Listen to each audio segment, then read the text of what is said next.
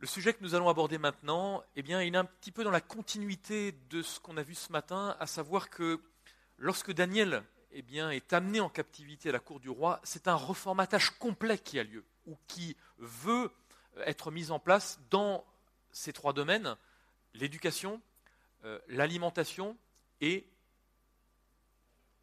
l'identité. Exactement.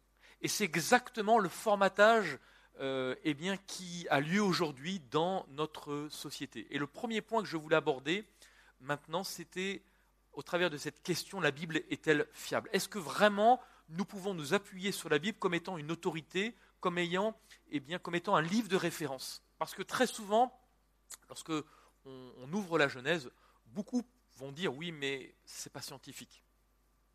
Et on va essayer de, répondre à quelques-unes eh bien, des questions. Alors, le, premier point que, je voulais aborder déjà, c'est le point qui concerne la vérité. Aujourd'hui, les partisans du rapprochement interreligieux disent souvent eh qu'aucune religion ne peut prétendre être la seule à détenir la vérité. Et donc finalement, on est en train de dire que bon, la vérité, ce n'est pas objectif, c'est plus ou moins subjectif. Et puis vous avez cette journaliste euh, qui est spécialiste de l'œcuménisme sur RCF, Radio Catholique Française. Et à la question quel est-ce que l'œcuménisme, elle va, dans l'entretien, répondre et en disant il faut bien avoir en tête qu'on ne détient pas la vérité. La vérité, c'est le Christ, et il a dit je suis la vérité. C'est lui qui la détient, ce n'est pas nous croyants. Et Jésus n'a pas dit j'ai la vérité, mais je suis la vérité. Vous voyez comment on est en train de biaiser un petit peu les choses, on est en train de dire non mais dans le milieu chrétien cette fois-ci, Jésus a dit Je suis la vérité, mais nous ne sommes pas Jésus, donc nous ne pouvons pas avoir la vérité. Très intéressant. Vladimir Volkov, qui était un écrivain français euh, d'origine russe, qui a écrit de très nombreux ouvrages, et notamment cette petite histoire de la désinformation, du cheval de Troie à Internet, a déclaré Il existe à l'heure actuelle une tendance décadente qui consiste à nier qu'il y ait vérité, parce que reconnaître qu'il y en a une impose des obligations, et d'abord celle de ramer, si besoin est, à contre-courant, ce qui est bien fatigant pour des natures époumonées comme les nôtres. Et c'est très intéressant parce que cela s'applique dans tous les domaines, dans le domaine scientifique, euh, dans le domaine économique, etc. etc. Jean Hus a pu dire, Jean Hus qui est mort sur le bûcher en défendant une chose. En défendant quoi? En défendant la vérité. Il a dit cherche la vérité, écoute la vérité, apprends la vérité, défends la vérité jusqu'à la mort, car la vérité te sauvera. Si maintenant on est en train de dire que la vérité n'existe pas ou que la vérité est subjective, comment voulez-vous défendre quelque chose qui est complètement impalpable? C'est comme si vous êtes euh, dans la mer et puis vous voyez euh, un poisson, vous l'attrapez, ça glisse, ça glisse, c'est pareil. La vérité, finalement, on ne peut jamais l'atteindre. Ça, nous échappe en permanence. Et c'est dans cette situation que nous pouvons nous trouver et nous pouvons entendre eh bien, euh, des pasteurs disant non, mais la vérité n'existe pas, la vérité est subjective. Alors, on nous dit que la vérité nous rendra libres. Donc, si cette vérité est impalpable, comment quelque chose d'impalpable peut, peut nous rendre libres? Ça n'a pas de sens. Donc, premier élément, qu'est-ce que la vérité? Jésus a pu dire, je suis le chemin, la vérité et la vie, nul ne vient au Père que par moi. Donc, Jésus a confirmé le fait que lui-même est la vérité. Mais, il a dit également, Jean 17, verset 7, Sanctifie-les par ta vérité, ta parole est la vérité. Là, on a un élément très intéressant. Jésus égale vérité, et cette vérité est égale à la parole. Jésus est la parole incarnée, donc Jésus et la parole, c'est une et même chose, c'est la vérité. Vous connaîtrez la vérité, et la vérité vous affranchira. Donc, c'est-à-dire que si on devait interposer cela, vous connaîtrez Christ et Christ vous affranchira, vous connaîtrez la parole et la, et la parole vous affranchira. Donc, c'est cette parole qui est capable de nous amener à la vérité et de nous faire connaître la vérité. Dans 2 Samuel 7, 28, nous pouvons lire Maintenant, Seigneur éternel, tu es Dieu, et tes paroles sont vérité, et tu as annoncé cette grâce à ton serviteur.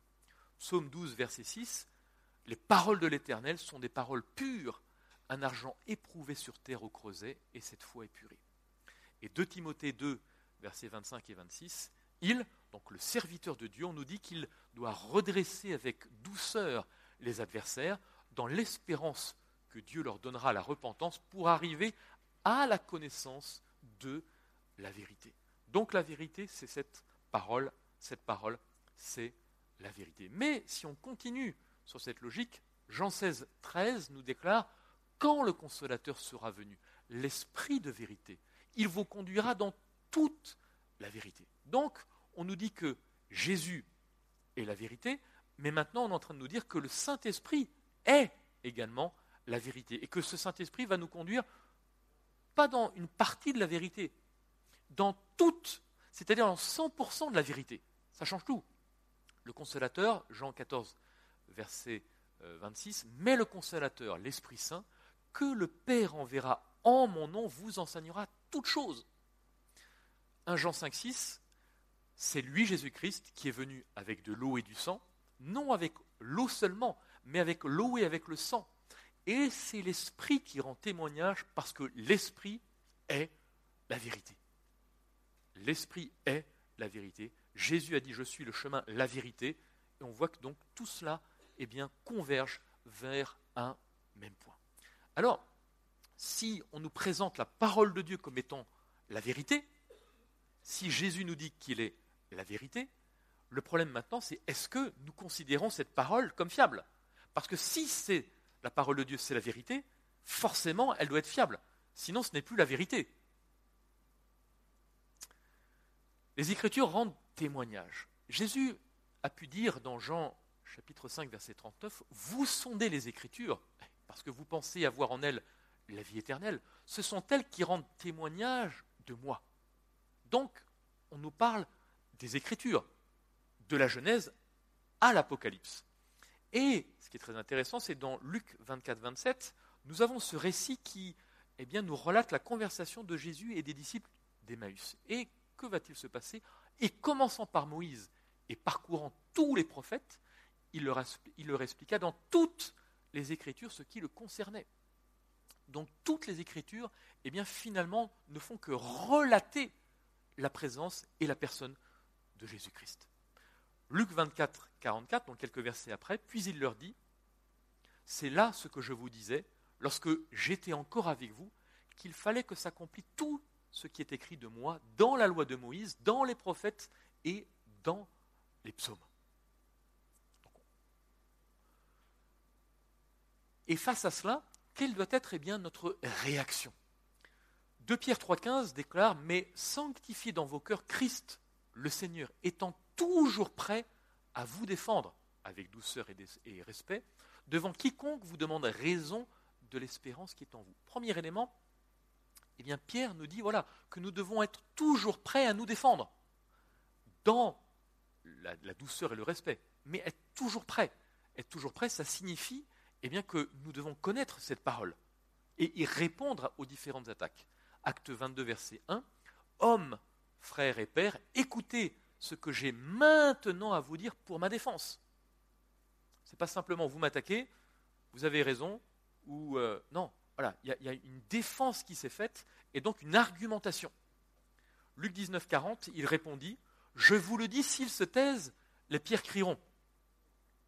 Et on va voir que les pierres ont crié. Le problème, c'est que est-ce que notre capacité auditive a été à même d'entendre ces pierres crier?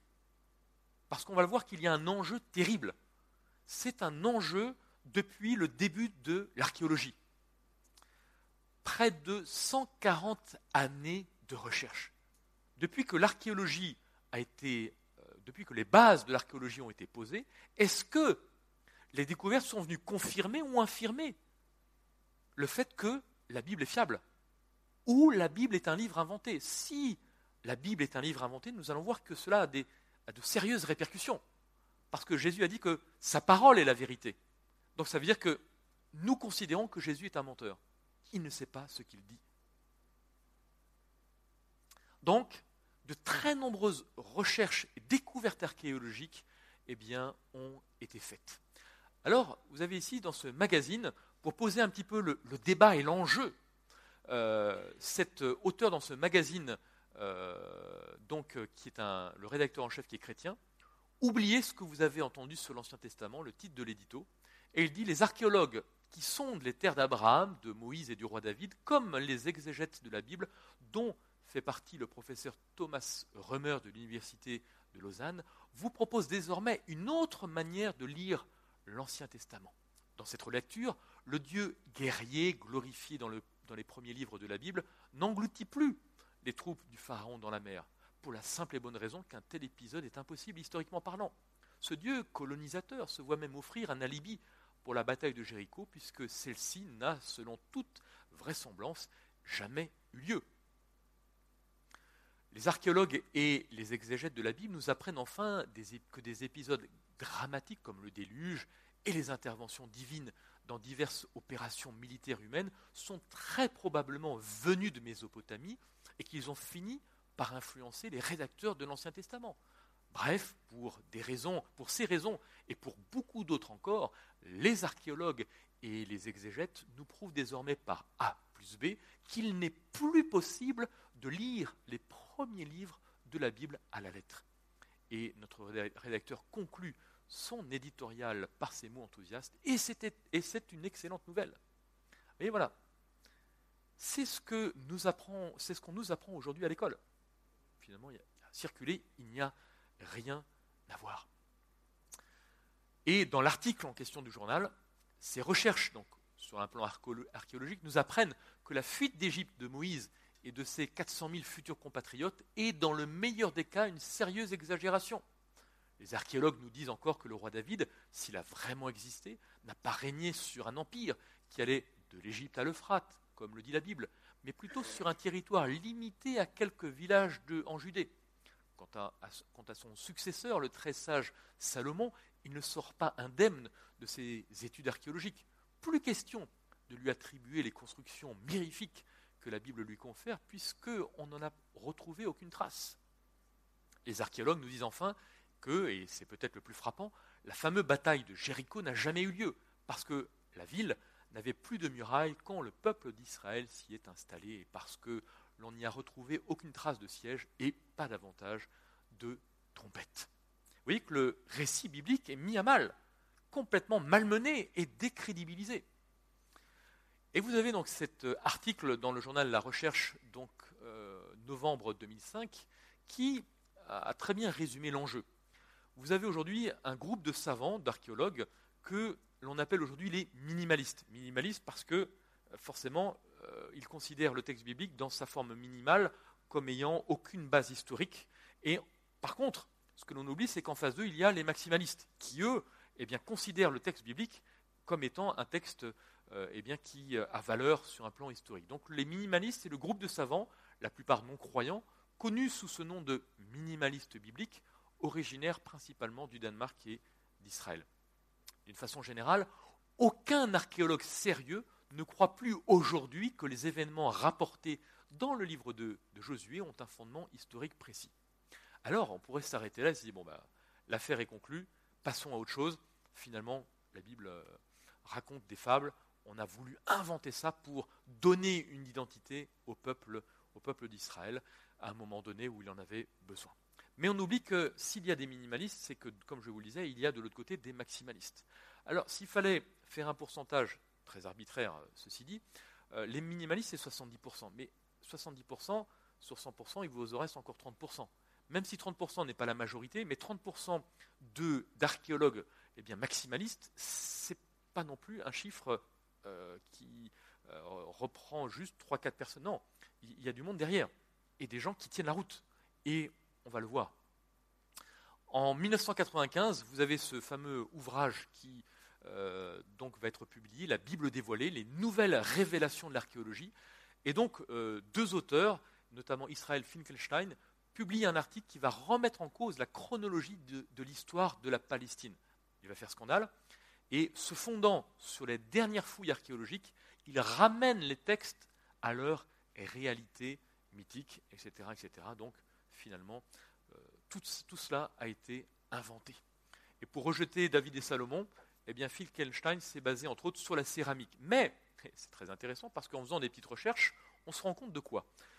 Il faut savoir que la communauté archéologique, dans son ensemble, rejette, la chronologie proposée par la céramique de par Finkelstein. La position d'un archéologue ne suffit pas. Donc finalement, on rejette euh, les récits bibliques disant que finalement, chronologiquement parlant, ça ne tient pas la route, et on propose des datations, notamment sur la céramique, et finalement, cette euh, datation proposée eh est, une datation qui est l'œuvre juste, ou qui correspond à la position de quelques archéologues isolés.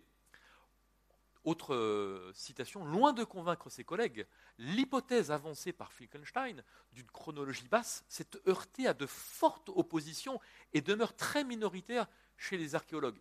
Il est d'autant plus regrettable que les médias aient présenté les idées de ce, chercheur sur ce point précis comme des acquis scientifiques. Vous voyez, on a un enjeu qui est énorme, parce que les médias ne font que relayer eh bien, le point de vue de ces minimalistes, qui, sur certains domaines, est, non seulement pas majoritaire, mais totalement minoritaire. Depuis les, débuts de la critique biblique au XVIIe siècle, avec Spinoza, entre autres, Hobbes, jusqu'à Wellhausen, jusqu'en 1880 et même de nos jours, la désagrégation de la véracité des Saintes Écritures a pris des proportions de plus en plus destructrices. Et plusieurs théories alternatives par rapport à la conquête de la terre promise ont été développées, ne considérant plus les récits bibliques que comme des légendes mythologiques écrites a posteriori. Voilà l'enjeu qui est Et une bonne partie des affirmations récentes des archéologues qui contredisent le récit biblique utilisent des non-preuves comme des données légitimes, et parce que l'on n'a pas retrouvé de preuves archéologiques de tel ou tel événement euh, qui est décrit dans la Bible, eh bien on décrète que la Bible s'est trompée. Alors vous avez Donald Wiseman, qui travaillait archéologue et assyriologue, directeur du British Museum, qui lui confirme la véracité eh des récits bibliques. Il dit la géographie des terres bibliques, les restes visibles de sites antiques ont été soigneusement répertoriés. C'est ainsi que l'on a pu localiser et répertorier plus de 25 000 sites remontant à l'époque de l'Ancien Testament. Il y a encore beaucoup de choses qui n'ont pas encore été euh, eh étudiées. Donc 25 000 sites. Donc question, voilà. Alors pourquoi c'est important quand on remet en perspective avec ce que l'on a vu en introduction Pourquoi c'est important? Parce que la Bible, euh, si la Bible est un livre inventé, eh bien nous avons des personnages et forcément des événements qui sont imaginaires la création, avec notamment Adam et Ève, Noé avec le déluge, Abraham et Lot, Sodome et Gomorre, Joseph et la famine en Égypte, Moïse, les dix plaies et l'Exode, Josué, la conquête de Jéricho, David et son royaume, Salomon et la construction du temple, le prophète Daniel. Tout cela est remis en question. Mais d'un autre côté, on oublie que Jésus et les disciples, eh bien alors ce sont des menteurs, puisque Jésus va confirmer l'historicité de la création, l'existence de Noé et du déluge, l'existence de Moïse, de Élie, d'Élisée, de David, de Daniel, de Jonas. Les disciples confirment l'historicité de la création et de la chute, des patriarches, l'existence de Noé et du déluge. Qui a raison? Alors, je ne vais pas lire tous ces textes, mais vous pourrez le reprendre. Vous avez aujourd'hui, j'ai pris 3, 4, 5, 7 textes qui confirment de la bouche même de Jésus et également après des apôtres, le récit de la création du monde avec un créateur. Ces textes-là sont très importants. En continuant, vous avez également d'autres textes qui confirment la création de l'homme et de la femme. Autre catégorie de, textes de la bouche même de Jésus et des disciples. Autre texte de la chute, donc ça c'est principalement dans les épîtres et dans euh, Apocalypse. Donc on a une confirmation très très claire de cet événement. Des patriarches également, confirmation eh bien, de la bouche même de Jésus et euh, après dans les, dans les différentes épîtres. Donc on a une confirmation de la véracité des personnages et des événements. Le déluge est confirmé à la fois par Jésus et à la fois eh bien, par les, apôtres. C'est un événement qui est incontournable, puisque Jésus, en parlant de la fin des, temps, va faire, eh bien, va utiliser euh, je dirais, l'image du déluge avec ce qui va se passer à la fin des temps. Les allusions à la création sont également très nombreuses également. Vous voyez, donc on a euh, énormément de, textes qui confirment eh bien, la véracité des personnages, des événements. Alors la question maintenant, toujours prêt, est-ce que nous sommes prêts réellement à, défendre notre foi Face aux attaques, à dire non, mais ces attaques ne tiennent pas la route. Et pourquoi elles ne tiennent pas la route? Il y a une discipline que l'on appelle l'apologétique. L'apologétique, c'est la défense des valeurs de la foi chrétienne. Et nous allons faire maintenant eh bien, un peu d'apologétique, c'est-à-dire voir comment nous pouvons répondre à cela et de quelle manière nous pouvons nous défendre face à ces attaques. Si je prends une chronologie euh, biblique, eh bien, voici un petit peu l'ordre des choses. Il y a un couple qui est créé par, par Dieu. Ensuite, en avançant, on a la période des patriarches, mais on a donc Noé et le déluge, suivi des patriarches, l'exode, donc d'Égypte à Canaan, les juges, un royaume uni, un royaume divisé, l'exil, et ensuite la vie de Jésus, donc Jésus, l'Église primitive, Moyen Âge, Réformation et période de la fin. Voilà un petit peu le, timeline, comme disent les Anglais, la, charte euh, donc chronologique, avec en introduction eh bien, le récit de la création avec un couple. Alors ce qui est très intéressant, c'est que les mentions de la, création, vous avez ce, cet auteur qui a pu déclarer trois points principaux ressortent en effet de la liste que nous présentons. Ces trois points confirment que le Nouveau Testament ne peut en aucun cas être cité à l'appui d'une théorie évolutionniste. Premièrement et sans exception, les références à la création, et tout particulièrement les citations de Genèse 1 à 11, concernent des événements historiques. Tous se situent sur le même plan que la mort historique du Seigneur Jésus-Christ à Golgotha. Dans la mesure où le Nouveau Testament se rapporte à la création ex nihilo et la création d'Adam et Ève, à la naissance de Caïn et Abel, au déluge, il n'y a aucune légende et aucune parabole. Il s'agit toujours de personnes et d'événements ayant une signification historique et universelle. Deuxièmement, et sans exception, la création est toujours mentionnée comme un événement unique qui advint à un moment particulier du passé. La création a eu lieu, elle a été achevée, des événements se produisent qui ont corrompu le monde, et maintenant une nouvelle création est attendue, qui prendra place dans l'avenir, en un moment bien précis.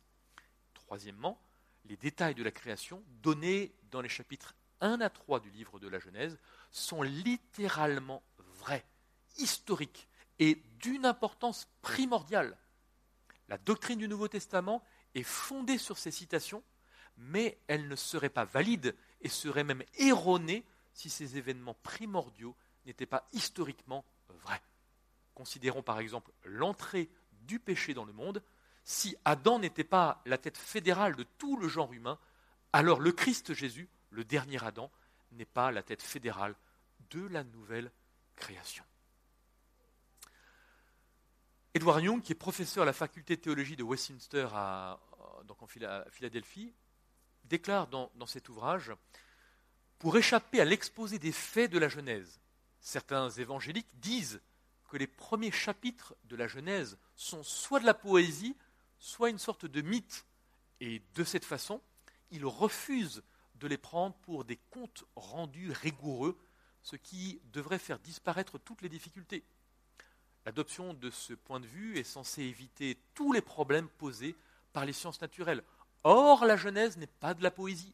Il y a dans la Bible des récits poétiques de la création, par exemple comme le psaume 104 et certains passages de Job, mais ils sont complètement différents du premier chapitre de la Genèse. La poésie hébraïque a des caractéristiques propres qu'on ne trouve pas dans le premier chapitre de la Genèse. Ainsi, prétendre que le chapitre 1 est une poésie n'est pas du tout une solution. L'homme dit, je crois que la Genèse prétend être un compte rendu historique, mais je ne crois pas à ce compte rendu, est un bien meilleur interprète de, la Bible que celui qui dit, je crois que la Genèse est profondément vraie, mais il s'agit d'un récit poétique. James Jordan, dans un ouvrage sur la chronologie biblique déclare Quiconque ouvre la Bible en Genèse 5 et 11 remarquera que l'âge du Père est donné au moment de la naissance de son fils. Adam avait 130 ans à la naissance de Seth, qui avait 105 ans à la naissance d'Enoch, et ainsi de suite. De cette façon, il semble qu'il existe une chronologie ininterrompue depuis la création jusqu'à Abraham. Il n'y a aucune interruption dans la séquence. Le Fils suit le Père dans une succession directe stricte. Le lien entre Genèse 5 et Genèse 11 est établi par Genèse 6, verset 7, et Genèse 11, verset 10. Aparxad naquit dans la 602e année de Noé. Par conséquent, à première vue, il y a de bonnes raisons d'accepter telles quelles les chronologies de, Genèse 5 et 11. Et on continue. Euh, John Curry, qui est professeur d'Ancien Testament au Reformed Theological Seminary, va déclarer Rien dans Genèse 1 ne laisse supposer l'emploi d'un langage figuré. Si le récit doit être considéré comme une imagerie, il faudrait s'attendre à rencontrer les éléments essentiels d'un langage figuré. Par exemple, le schéma, la métaphore et autres tropes. Or, il n'y en a pas. Bien mieux, les onze premiers chapitres de la Genèse sont au contraire une narration historique, un peu de la même façon que le sont 1 et 2 chroniques. Henri Maurice, qui a écrit euh, un, livre très célèbre sur le déluge et sur la Genèse, va déclarer que le Nouveau Testament dépend encore plus du livre de la Genèse que l'Ancien Testament. Il y a au moins 165 passages de la Genèse, soit qui sont directement cités, soit auxquels le Nouveau Testament se réfère.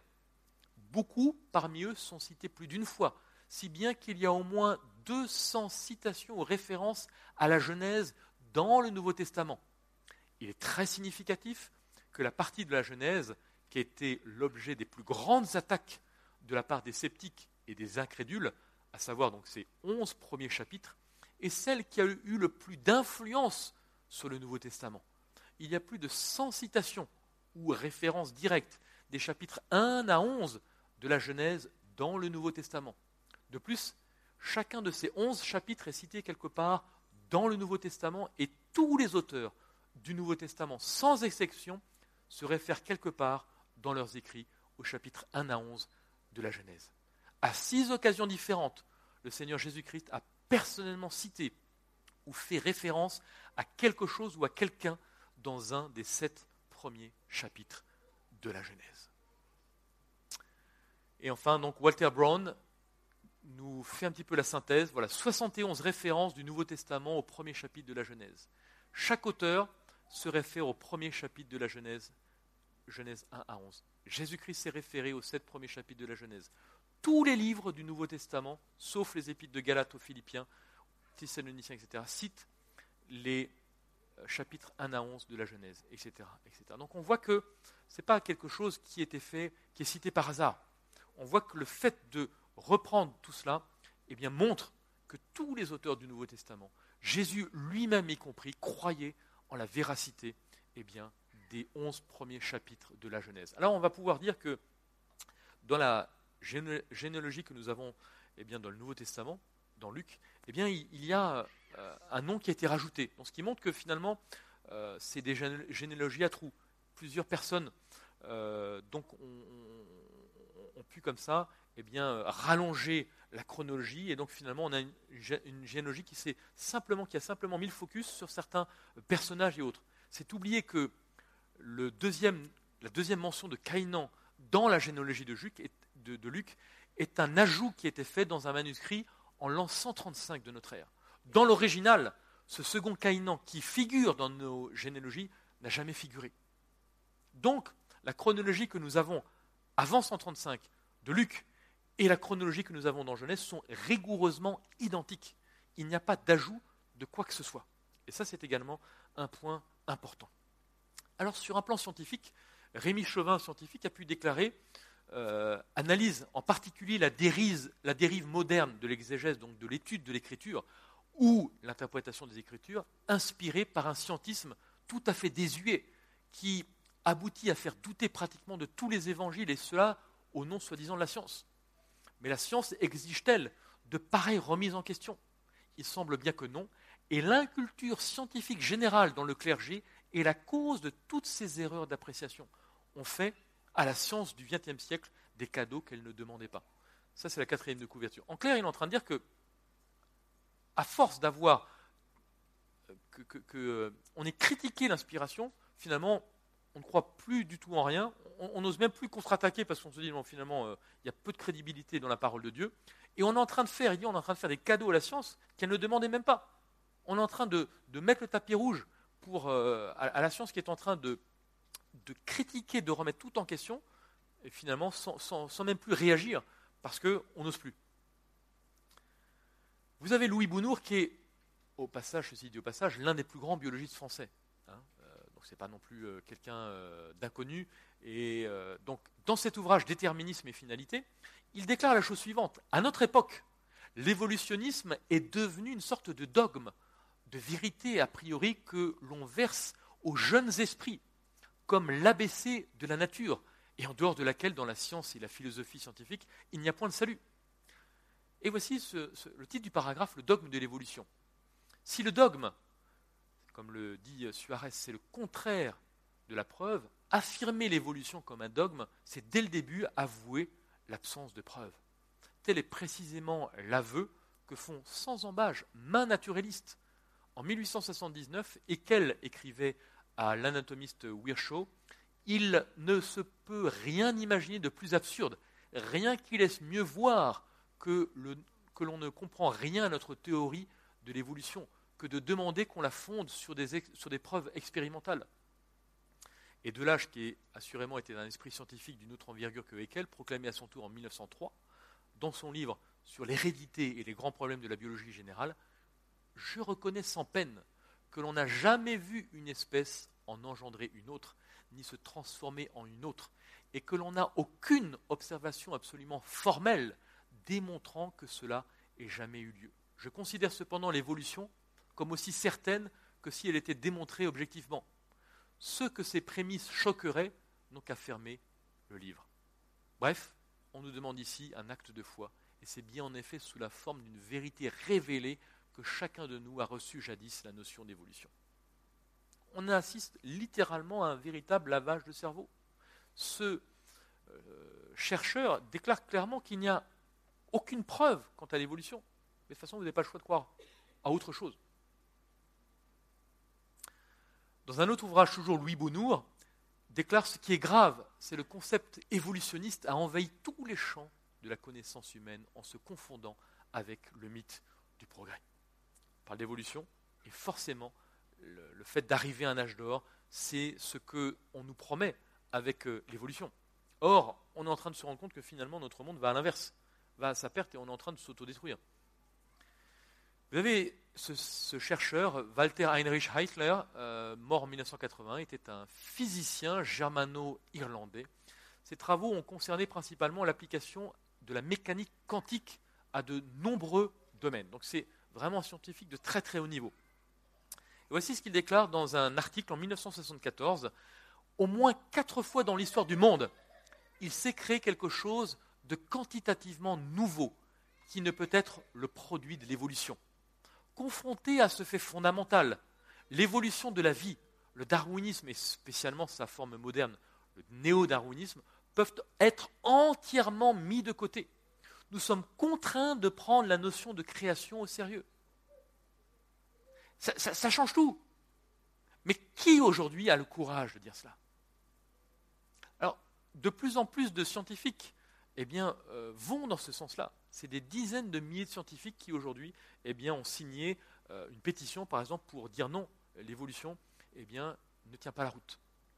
Dans cet ouvrage Cosmos, Bios et Théos, euh, voici la citation. Il me semble que lorsque l'on est confronté aux merveilles de la vie et de l'univers, on doit se poser la question du pourquoi et non pas simplement celle du comment.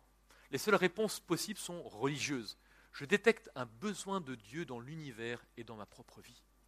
Voilà, un scientifique de très haut niveau qui pose les bonnes questions.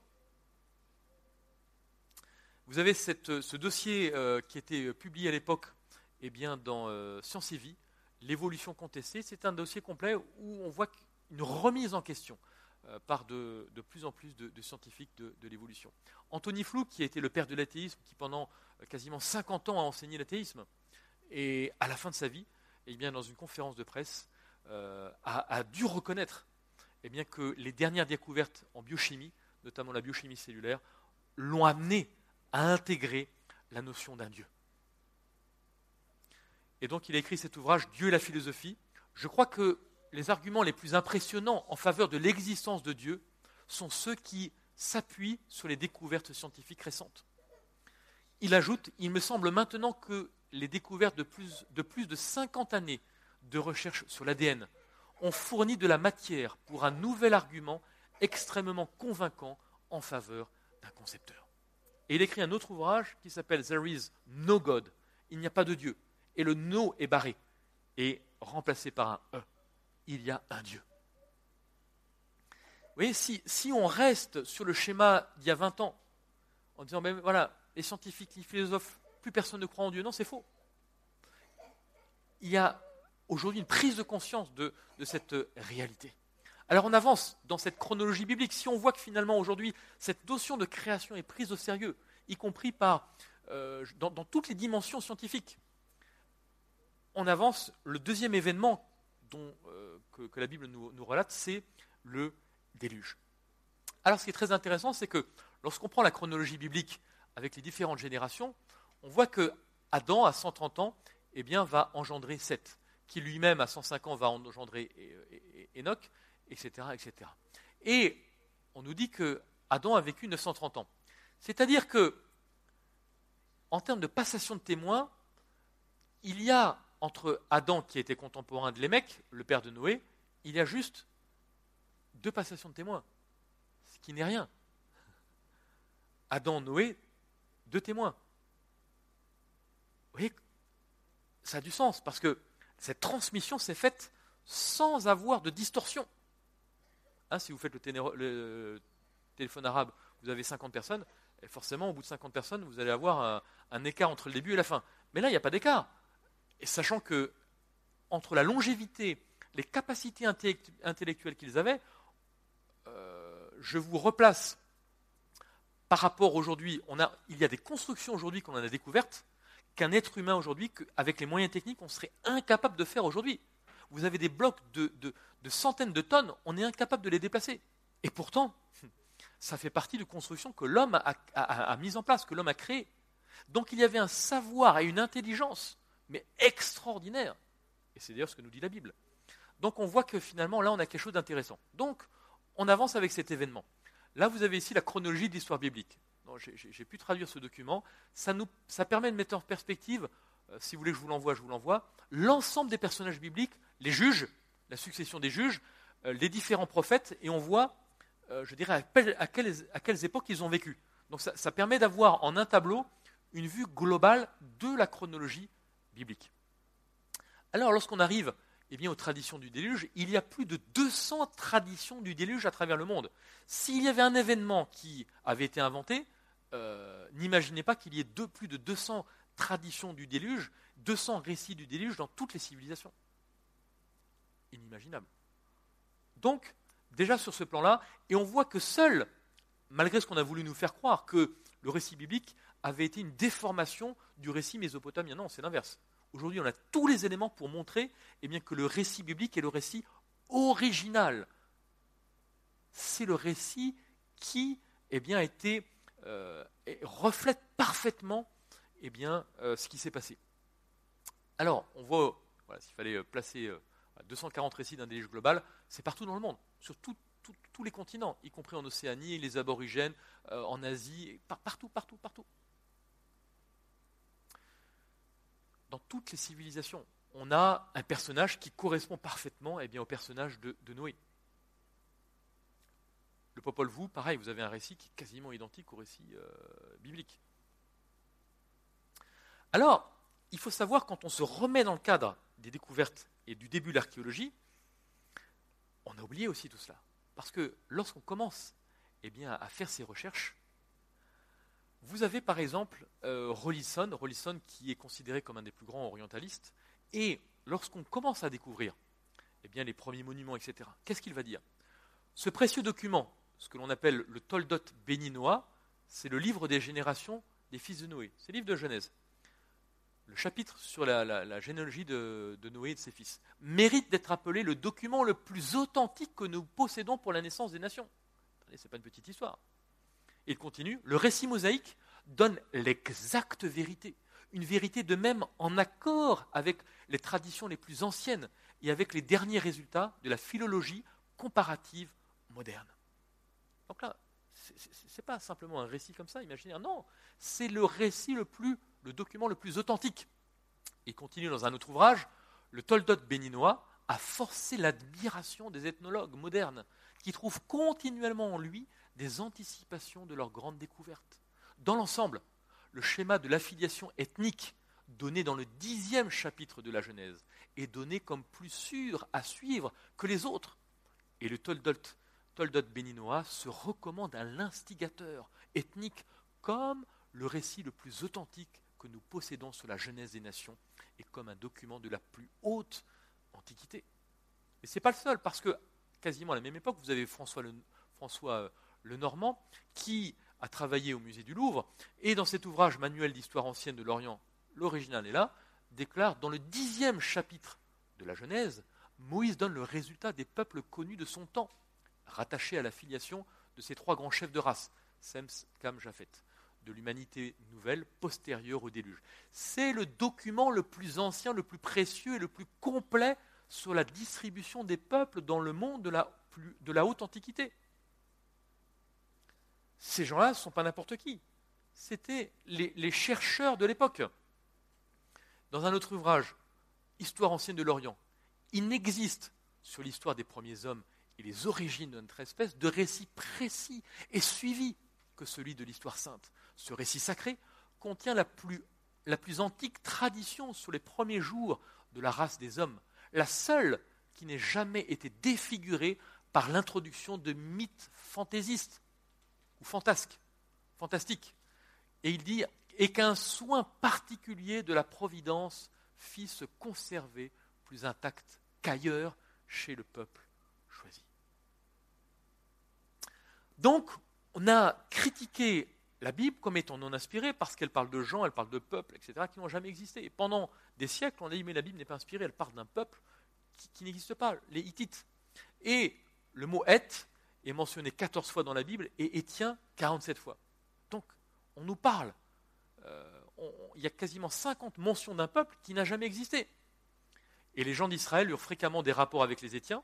Ces Étiens constituaient euh, l'une des dix tribus qui occupaient ce vaste territoire compris entre le Nil et l'Euphrate, et dont Dieu promit la possession à Abraham et à sa postérité. Donc Abraham acheta à Ephron le Hétien la caverne de Macpéla pour y déposer la sépulture de, Sarah. Ésaü épousa deux Étiennes, David épousa Bathsheba, veuve d'Uri, le Hétien, Salomon avait des Étiennes dans son harem, etc. Donc il y a beaucoup de mentions de, ce peuple, et aucune trace. Ce peuple, voici ce qu'on disait à l'époque, ce peuple, tel que nous le décrit la Bible, n'a jamais existé. Alors prudence avec la Bible, si elle s'est trompée ou a exagéré, ce qui semble évident, elle a très bien pu en faire autant avec une bonne partie, sinon tout, de ce qu'elle nous enseigne. Vous voyez, là, on est en train de semer le doute. Mais bon, elle parle d'un peuple qui n'a jamais existé. Donc si elle nous parle d'un peuple comme ça, ça veut dire que finalement, sur tout le reste, il n'y a pas de crédibilité, ça ne tient pas la route. Ce livre-là, c'est finalement, c'est des fables. C'est pas sérieux. Or, qu'est-ce qui se passe? On a découvert, donc fin 1800 et début 1900, Bogaz-Calais, découverte en 1906, ville principale de l'Empire hittite. On a découvert 10 000 tablettes d'argile, y compris les traités de paix avec Ramsès II d'Égypte, on a découvert sept autres sites hittites majeurs depuis, et on peut maintenant obtenir un doctorat en études hittites dans différentes universités. Tellement la culture et l'empire hittite étaient importants. Et donc si on reste en 1905, bon, c'est pas tout à fait vrai parce que 1880 on a commencé à découvrir des choses, mais admettons, en 1905, allez, on, imaginez, on, découvre ça le 1er janvier 1906. Le 31 1905, on dit non, mais la Bible c'est pas, pas inspirée. Boum, le lendemain, c'est la révolution. Mais le problème, et pourquoi, pourquoi cela est vicieux, c'est qu'on est en train de, distiller dans l'esprit des gens, la Bible n'est pas fiable. Et les gens restent sur ce schéma-là. Et on va essayer de dénouer, il faudrait faire un séminaire d'une semaine là-dessus. Je pense qu'un jour ça vaudrait le coup, une semaine pour dénouer tout ce que les archéologues ou les, chercheurs ont mis en avant pour casser le récit biblique alors que finalement euh, cela ne tient pas la route. On a commencé à partir de 1933 et c'est surtout à partir des années, des années 70, on a fait des, recherches dans cet endroit, Marie euh, et Blas notamment, on a découvert un palais, immense qui couvre 6 hectares et qui comprenait donc 300 pièces dont les archives ont livré plus de 20 000 tablettes d'argile. Vous voyez, si on n'avait pas fait cette découverte, eh bien, on serait passé à côté de quoi? Eh Vous allez le voir. La cité fut en grande partie détruite par le roi babylonien Amurabi. On a également trouvé les noms de Peleg, Serug, Nahor, Terah et Haran. Des villes toutes situées dans le nord de la Mésopotamie, ce qui est, parfaitement intéressant, qui est particulièrement intéressant car on retrouve dans ces noms ceux des parents d'Abraham. Mais ce n'est pas fini. Plus de 20 000 tablettes. Et certaines qui contiennent des lois semblables au code de loi du Deutéronome. Donc vous voyez combien eh bien, euh, les peuples environnants ont été influencés.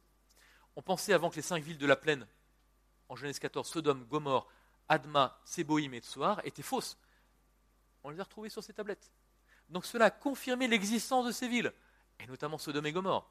Vous imaginez Donc ça, on n'en parle pas. On met ça sous silence. Allez, on continue. On avance.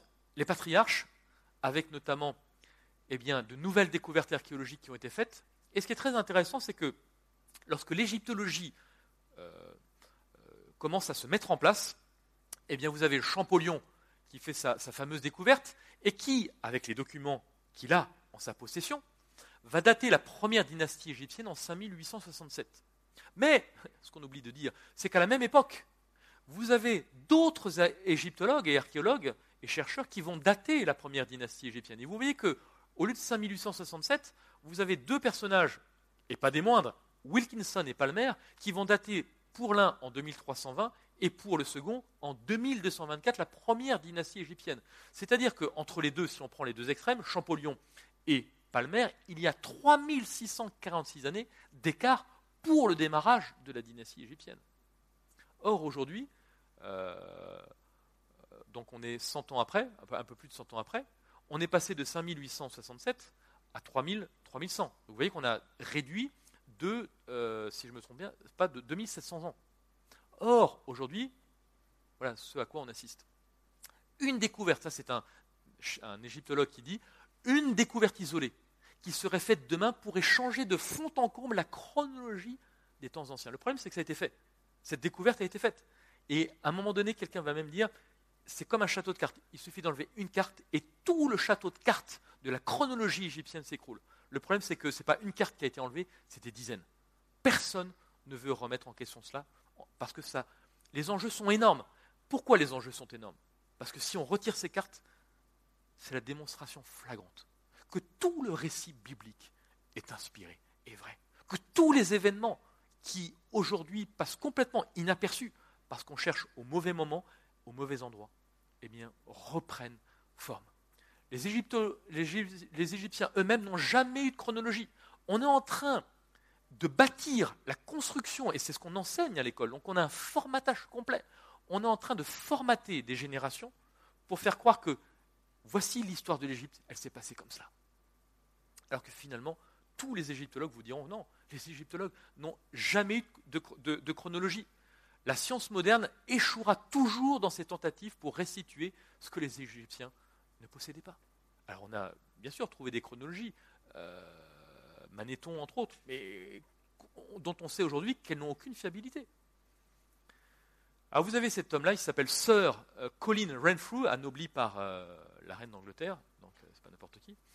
Et dans la préface d'un ouvrage, il a déclaré le caractère mal assuré de la chronologie actuelle.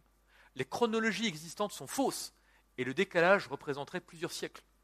En conséquence de quoi l'histoire ancienne doit tout bonnement être réécrite. C'est-à-dire qu'au lieu de faire démarrer en 3100, euh, on a vu euh, Palmer et euh, Wilkinson ont fait démarrer en 2224-2331. Et donc c'est plutôt dans ce sens-là qu'il faut aller. Et là, vous allez voir que finalement, tout prend forme et tout eh s'harmonise. Donc on a quand même cet égyptologue qui est un des plus grands au monde, qui reconnaît qu'il faut réduire de plusieurs siècles les chronologies que nous avons. Alors on a, je vais faire très court, parce qu'il y aurait de quoi faire euh, une heure et demie uniquement là-dessus, vous avez quand même un personnage dont on parle, et pas des moindres, c'est Joseph. Joseph qui, vendu par ses frères, euh, parce qu'il reste fidèle à Dieu, va être jeté en prison. Et là, Dieu intervient pour le sortir de sa situation, mais pour en même temps être un secours euh, à l'Égypte même, puisque en interprétant le, rêve de Pharaon, il va, le Pharaon se propose et lui demande eh de prendre en charge eh euh, les sept années de vache grasse pour préparer les sept années de famine. Donc on a un personnage unique. Et que retrouvons-nous dans l'histoire de l'Égypte? Un personnage qui est unique, qui est mort à 110 ans, comme par hasard, comme Joseph, qui avait 11 frères, qui, sous le, règne duquel il y a eu une famine de cette année, est-ce que vous ne trouvez pas que c'est beaucoup? Un personnage qui reprend toutes ses caractéristiques. C'est énorme. À Luxor, eh un égyptologue a mis euh, au jour une vieille inscription sur un bloc de granit, donc c'est 2,5 mètres sur 3 mètres de large, avec une euh, inscription très étonnante d'une sécheresse de cette année. On a la famine de cette année, elle est aujourd'hui factuelle. J'ai un livre euh, écrit par l'une des plus grandes références françaises en égyptologie qui, prend, qui reprend, qui retrace toutes les famines d'Égypte.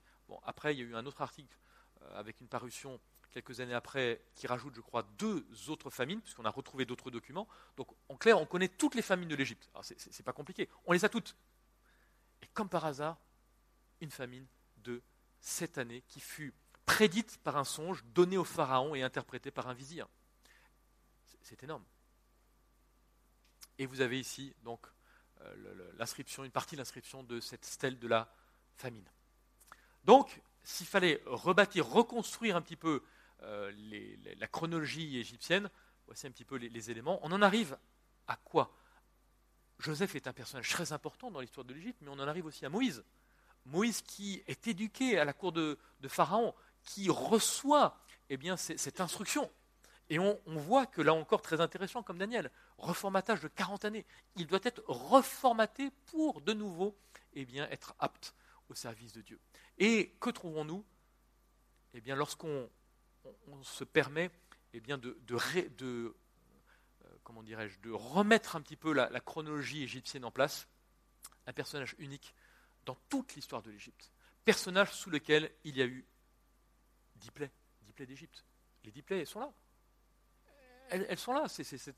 Tout le monde, le connaît ces, dix plaies d'Égypte. Vous avez ici une partie, euh, donc c'est le papyrus d'Ipouer, conservé euh, aux Pays-Bas, euh, et sous lequel, eh bien, voilà, c'est, les dix plaies d'Égypte. Donc c'est, pas rien. On nous dit que finalement il, ne s'est rien passé, alors qu'on a les documents.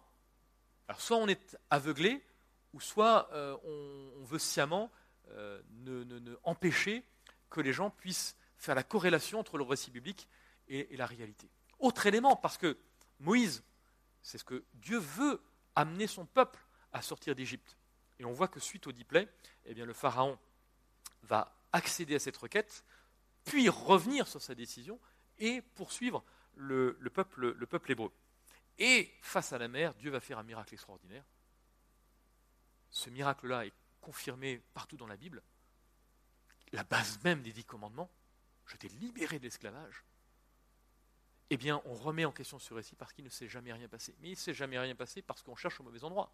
Parce qu'aujourd'hui, euh, tout le monde place le Sinaï ici, dans ce qu'on appelle la péninsule du Sinaï, entre guillemets, qui ne porte pas bien son nom. Alors que vous avez ici, vous voyez, j'ai mis en orange les localisations archéologiques du mont Sinaï. Il y en a beaucoup, hein vous voyez, il n'y en a pas qu'une. Personne ne croit, personne n'a jamais cru que ici, euh, au monastère Sainte-Catherine, euh, il y a eu euh, un quelconque Sinaï et que Moïse s'est arrêté là. Personne, personne. C'est la mère de Constantin qui a choisi ce lieu parce que c'était un haut lieu du mysticisme. Ça change un petit peu la perspective. Alors, ce qui est très intéressant, c'est que de l'autre côté, et je vais y venir, donc aucun juif n'a situé le Sinaï à cet endroit. On peut oublier.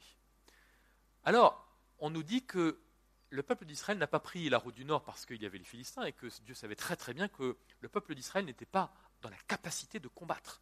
Il, n'était pas prêt. Donc la seule solution, c'est de prendre la route du sud. Or, la route du sud, vous l'avez ici, et en violet, vous avez le chemin un autre chemin possible. Donc c'est le chemin que va prendre le, le peuple. Et on a un point de passage très intéressant, qui euh, s'appelle Nouéba, qui est une plage de plusieurs kilomètres et qui pouvait largement accueillir eh bien, euh, les deux ou trois, on ne sait pas combien ils étaient, mais ils étaient très nombreux, euh, tout, tout l'ensemble du peuple qui s'échappait d'Égypte. Et fait intéressant, parce que pour traverser alors cet endroit-là, je vais y venir juste après, allez, hop, voilà. Il y a un élément important, c'est qu'on nous dit que le roi Salomon avait sa flotte au niveau du Yam Souf. Et si je reviens en arrière, vous voyez ici, si on met la, mer des roseaux, la mer des joncs euh, à ce niveau-là, Yam Souf, euh, avoir une flotte sur un lac, ça n'a pas forcément euh, beaucoup d'intérêt. Hein. Or, on sait que le Yam Souf, le roi Salomon équipa aussi une flotte à Ezion-Geber, pardon, près des Lattes, sur les bords de la mer Rouge, Yam Souf, au pays des Dômes. Et en termes de localisation, on est là. Zion Gezer. Donc, c'est-à-dire que le Yamsouf, c'est ça, c'est le golfe d'Aqaba. On a la confirmation. Un autre élément qui vient confirmer également, et je passe très rapidement parce que ça aussi c'est une heure et demie de développement, le Yamsouf, c'est ça, cette partie-là, le golfe d'Aqaba. De l'autre côté, et c'est ce que nous dit Galate 4.25, Agar, c'est le mont Sinaï en Arabie. Donc, quand Moïse s'est enfui, il est allé à Midian, Madian. C'est de l'autre côté du golfe d'Aqaba. Or, on nous dit que le mont Sinaï, c'est en Arabie. Et comme par hasard, qu'est-ce que nous trouvons en Arabie? Le vrai mont Sinaï. Waouh C'est énorme. Et ce qui est très intéressant, c'est que l'Arabie saoudite est en train de s'ouvrir aujourd'hui au tourisme et on peut aujourd'hui visiter le vrai mont Sinaï avec tous les lieux qui eh bien, confirment point par point la véracité du texte biblique. Voilà. Et je laisse regarder cette euh,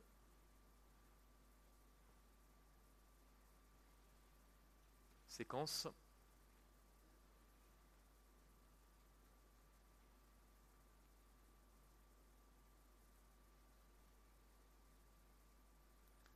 Ah, il veut pas. Ok, je l'intégrerai dans la, dans la vidéo. Ok, il y a un problème. Je suis en mode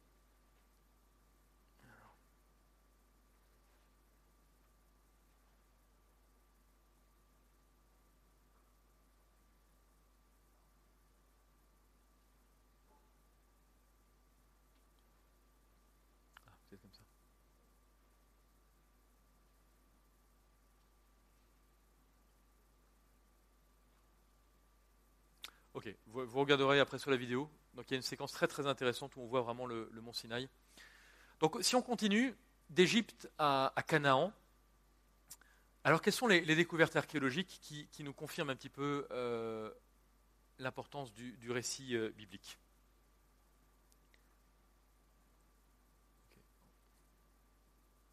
Donc vous avez aujourd'hui, il y a euh, trois étapes qui ont été faites au niveau des fouilles archéologiques, notamment à Jéricho.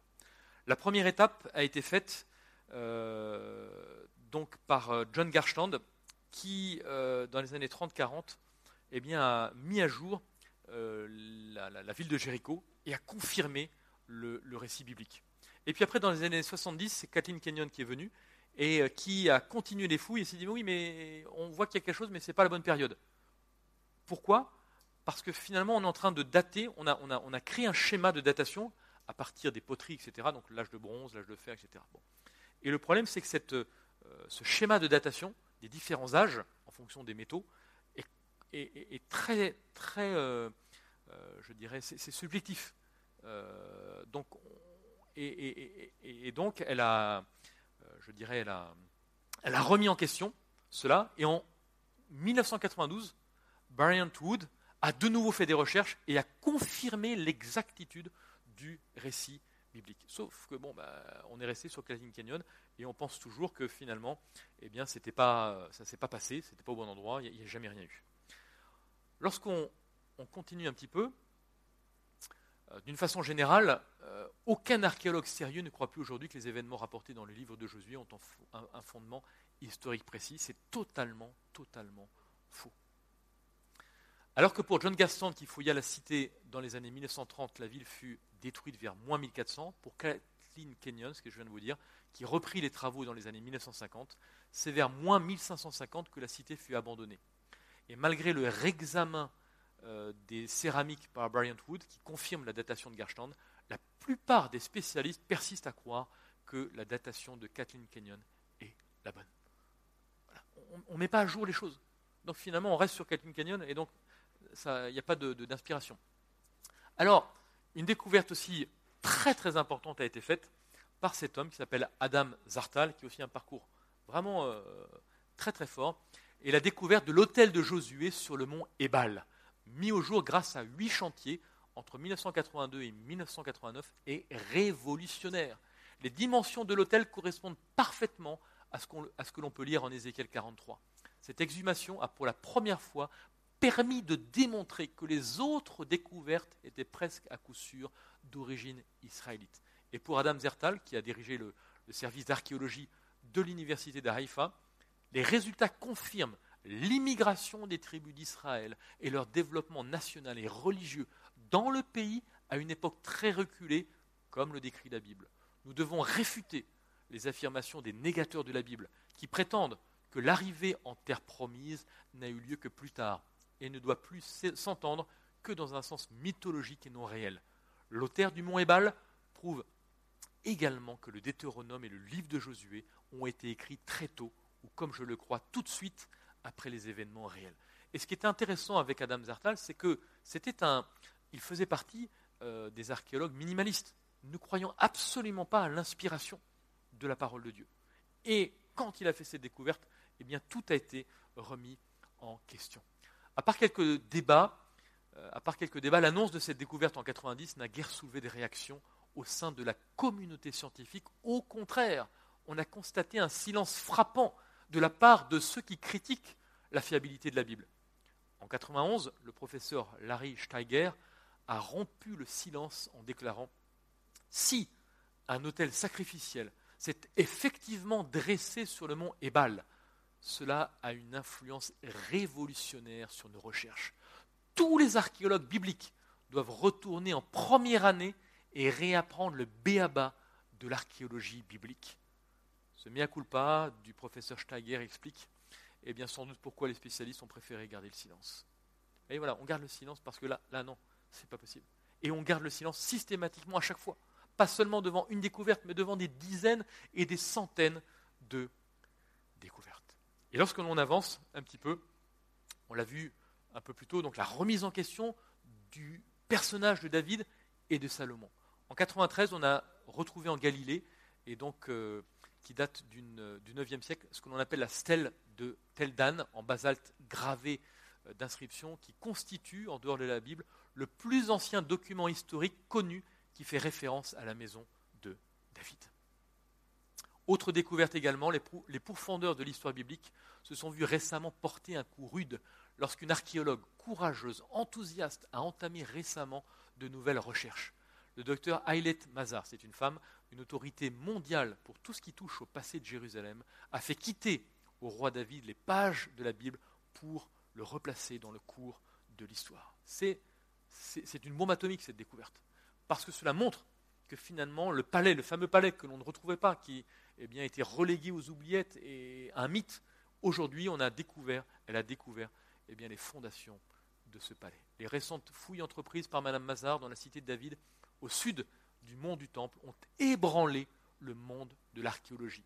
Elle a en effet mis au jour un édifice massif qui sommeillait là depuis 3000 ans et dont elle pense qu'il s'agit du palais du roi David. On continue 30 octobre 2008 une équipe d'archéologues israéliens sous la direction des professeurs Yossi Gourfinkel et Sahar Ganor de l'Université hébraïque de Jérusalem a mis à jour des fragments d'objets portant des inscriptions en hébreu ancien datant probablement de l'époque de la royauté de David. Et selon eh cet archéologue, ces découvertes prouvent définitivement la véracité historique de l'existence du royaume de Juda, avec un pouvoir royal fort à Jérusalem, car une école archéologique en Israël soutient la thèse qu'un tel royaume n'a jamais existé et que les personnages dont parle la Bible étaient tous tout au plus des seigneurs locaux et régnant sur une population rurale. Les textes du livre de Samuel et des chroniques sont ainsi confirmés. Autre découverte, avril 2019. Et c'est pas très vieux. Hein. Euh, s'il fallait euh, mettre euh, comme ça, balayer les, les découvertes, c'est des centaines et des centaines de découvertes. Un mur découvert à la quiche montre que le site a été bâti par le fils de Salomon. Un chercheur de l'université hébraïque affirme que la structure fortifiée corrobore le récit biblique. Un archéologue a récemment découvert un mur fortifié donc dans l'ancienne ville de Lachish. Selon lui, cette découverte corrobore le récit biblique et suggère qu'un royaume centralisé, dirigé par le roi David et ses descendants, a été fondé et agrandi plus tôt que ce que l'on croyait. Aux découvertes juillet 2019, les archéologues auraient trouvé le lieu où s'était réfugié le futur roi David. Pendant des décennies, les spécialistes ont été à la recherche du fameux site de Ziklag, où, selon la Bible, le roi philistin Akish aurait donné l'asile à David face à Saül.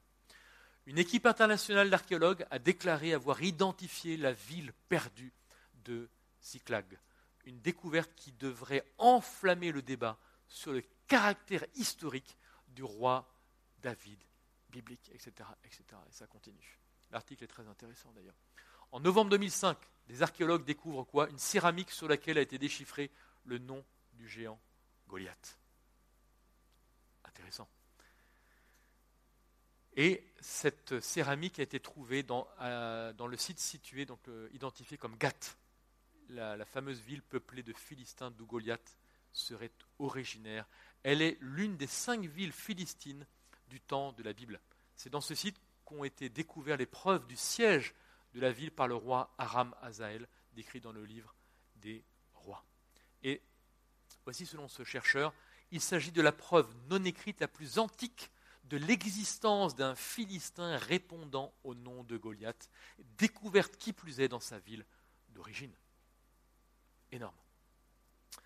Alors, vous avez ici cette vidéo, bon les vidéos ne marchent pas, mais très également une découverte en trois étapes. Dans les années 30, c'est Nelson Gluck qui a fait la découverte des mines du roi Salomon. Et ensuite, il y a eu d'autres recherches qui ont été faites qui ont infirmé, qui ont dit non, c'est pas là, c'est pas le bon endroit, les datations ne correspondent pas. Et vous voyez, à chaque fois, ce n'est pas le problème du lieu, c'est le problème de datation. Et de nouvelles, de nouvelles recherches ont été faites il y a très très peu au carbone 14 qui viennent de confirmer eh bien, que c'est bien les mines du roi Salomon. Et quand vous allez voir cette vidéo, c'est extraordinaire de voir vraiment ça correspond point par point.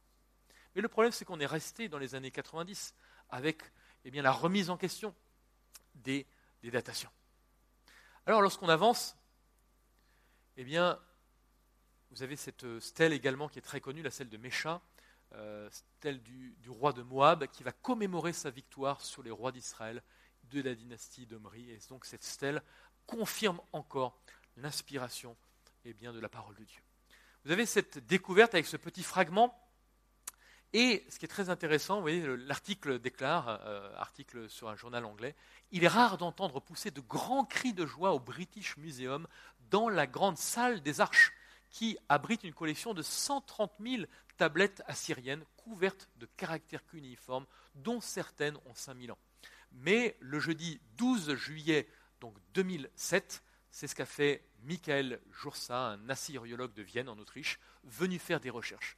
À son avis, il s'agit de la découverte du siècle en matière d'archéologie biblique. Cette découverte vient confirmer l'exactitude des faits mentionnés dans les livres historiques de l'Ancien Testament. vous voyez, ça s'est fait entre guillemets par hasard. 130 000 tablettes uniformes. On ne les a pas toutes encore euh, creusées, on n'a pas encore tout compris. On n'a pas... Et, quelle est cette découverte? D'après Irving Finkel, expert au British Museum, cette petite tablette a les dimensions d'un paquet de 10 cigarettes.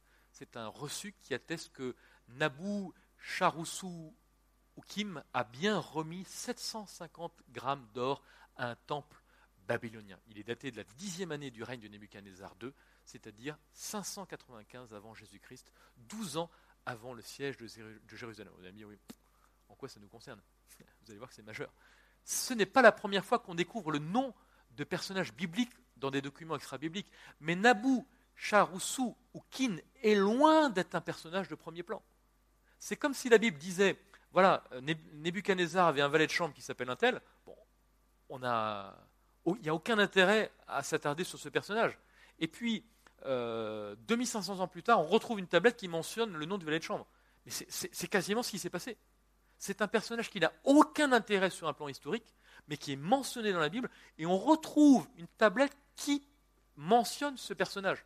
Ah, quand il dit c'est la découverte du siècle, c'est la découverte du siècle. Le professeur Finkel a déclaré hier il s'agit d'une découverte extraordinaire, intéressant le monde entier, puisque Sarsekim a bien existé. Que dire des autres personnages mineurs de l'Ancien Testament? Un détail très secondaire de l'Ancien Testament s'avère véridique. À mon avis, cela confère une puissance nouvelle à tout le récit de Jérémie. C'est extraordinaire. Alors, Belshazzar, là on a un lien direct avec Daniel, c'est que pendant des, décennies, on a dit non mais la Bible n'est pas inspirée, et le livre de Daniel, de toute façon, il a été écrit du temps d'Antiochus Épiphane parce qu'elle mentionne des événements, des personnages qui n'ont jamais existé. Et jusqu'à quasiment, euh, donc euh, jusqu'en quasiment euh, fin 1800, on disait, ben voilà, Belshazzar n'a pas existé. Pendant longtemps, on supposait que l'auteur du livre de Daniel s'était trompé en parlant de Belshazzar comme le dernier roi de Babylone avant la prise de la ville par les Mèdes et les Perses, et dont Nebuchadnezzar est appelé son père. Et vous voyez cet ouvrage, dont vous avez, euh, lui c'est la référence mondiale, Lougerti, sur, il a écrit un ouvrage d'ailleurs, Nabonide et Belshazzar, c'est la référence mondiale sur cette thématique-là. Et d'après son ouvrage, il dit que Nabonide va épouser Nitocris, qui est la fille que, donna à Nebuchadnezzar sa femme égyptienne, dont le nom était également Nitocris. Nabonide et Nitocris eurent un fils nommé Balthazar ou Belshazzar. Celui-ci était donc le petit-fils de Nebuchadnezzar. Or, ni l'hébreu ni l'araméen ne possèdent les mots grand-père et petit-fils. Fils de peut signifier petit-fils de et même descendante de. Seule une personne qui a vécu à la même époque que Belshazzar pouvait en parler ainsi et pouvait dire cela. Impossible autrement. Et d'ailleurs, lorsque Daniel eh euh, explique euh, euh, l'écriture sur le mur, quelle place on lui propose? Troisième place. Pourquoi? Parce qu'on sait qu'aujourd'hui, Nabonide eh était dans une retraite, et donc Belshazzar régnait, mais était numéro 2. Donc Belshazzar ne peut pas proposer la deuxième place après lui, puisque c'est lui qui l'a. Donc il propose naturellement la troisième place. Chose impossible à connaître si on n'était pas contemporain de ces événements. Donc, autre élément, le cylindre de Cyrus a confirmé et authentifié la description biblique du décret de Cyrus qui a permis aux Juifs de reconstruire le temple à Jérusalem. Alors on a également les, manuscrits de la mer morte. 1947, c'est aussi un événement euh, incroyable dans l'histoire biblique.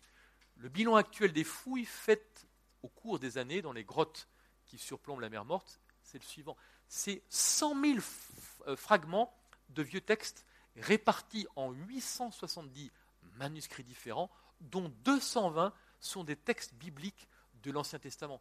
Tous les livres canoniques de l'Ancien Testament ont été trouvés, sauf celui Ici, vous avez euh, une partie du rouleau euh, d'Ésaïe qui est exceptionnel. Le texte hébraïque, la conclusion de ces découvertes, transcrit au travers des siècles, par des milliers de copistes juifs, base de la plupart des traductions modernes de l'Ancien Testament, est étonnamment confirmée dans son authenticité par ces documents. Ils ont apporté la preuve que des siècles de copies et de recopies n'ont pas déformé les textes de la Bible. Et Nelson Gluck, qui était un, je dirais un chercheur euh, qui a écrit plusieurs ouvrages sur ces découvertes, un des meilleurs experts modernes en archéologie israélienne, a pu dire on peut affirmer catégoriquement qu'aucune découverte archéologique n'est jamais venue contredire une référence biblique. Donald Wiseman, qui euh, travaillait également euh, donc au British Museum, combien de prétendues erreurs de la Bible ont été par la suite éliminées par les preuves archéologiques Combien de preuves et d'interprétations de l'écriture ont été défiées ou corrigées par les découvertes archéologiques? Ainsi donc, au travers des manuscrits, de l'archéologie, mais également des prophéties et même des statistiques, mais je ne vais pas m'arrêter là euh, maintenant, l'archéologie, eh bien, les découvertes ont confirmé la parole de Dieu, l'Ancien Testament, les découvertes ont confirmé eh les, différents récits bibliques, l'historicité des, personnages, entre autres de David et Salomon, Jésus également, toutes les découvertes ont été faites pour confirmer l'existence même de Jésus, mais pour confirmer également les lieux et, choses décrites euh, euh, dans, le, dans le Nouveau euh, Testament. Jean 5, 39 déclare Vous sondez les Écritures parce que vous pensez avoir en elles la vie éternelle. Ce sont elles qui rendent témoignage de moi. Luc 24, 27, c'est ce qu'on a lu. Jésus, en commençant par Moïse et parcourant tous les prophètes, leur expliqua dans toutes les Écritures ce, ce qui le concernait. Et Jésus va déclarer, il fallait que s'accomplisse tout ce qui est écrit de moi. Et nous avons vu au travers de cette présentation qui est vraiment très réductrice. On pourrait, je vous dis, en faire, mais c'est des dizaines et des dizaines d'heures. Tout aujourd'hui confirme le fait que les récits qui nous sont relatés dans la parole de Dieu, ce sont des récits historiques. Genèse 1 à 11, ce n'est pas une allégorie, ce n'est pas une figure mythique, une figure poétique ou autre, non. Ce sont des récits strictement historiques, même si nous n'avons pas un récit scientifique qui nous apprend comment ça s'est fait, le détail, non. Ce n'est pas le but de la parole de Dieu. Le but de la Bible, c'est de nous dire, voilà d'où nous venons, voilà où nous en sommes, et voilà où nous allons. Et c'est un livre d'une fiabilité qui, est à toute épreuve, sur laquelle nous pouvons eh bien, nous appuyer. Que vraiment nous puissions ne pas avoir honte de l'Évangile, honte de l'Évangile dans sa capacité à, transformer l'être humain, mais non plus honte de l'Évangile dans sa capacité à nous raconter l'histoire de l'humanité.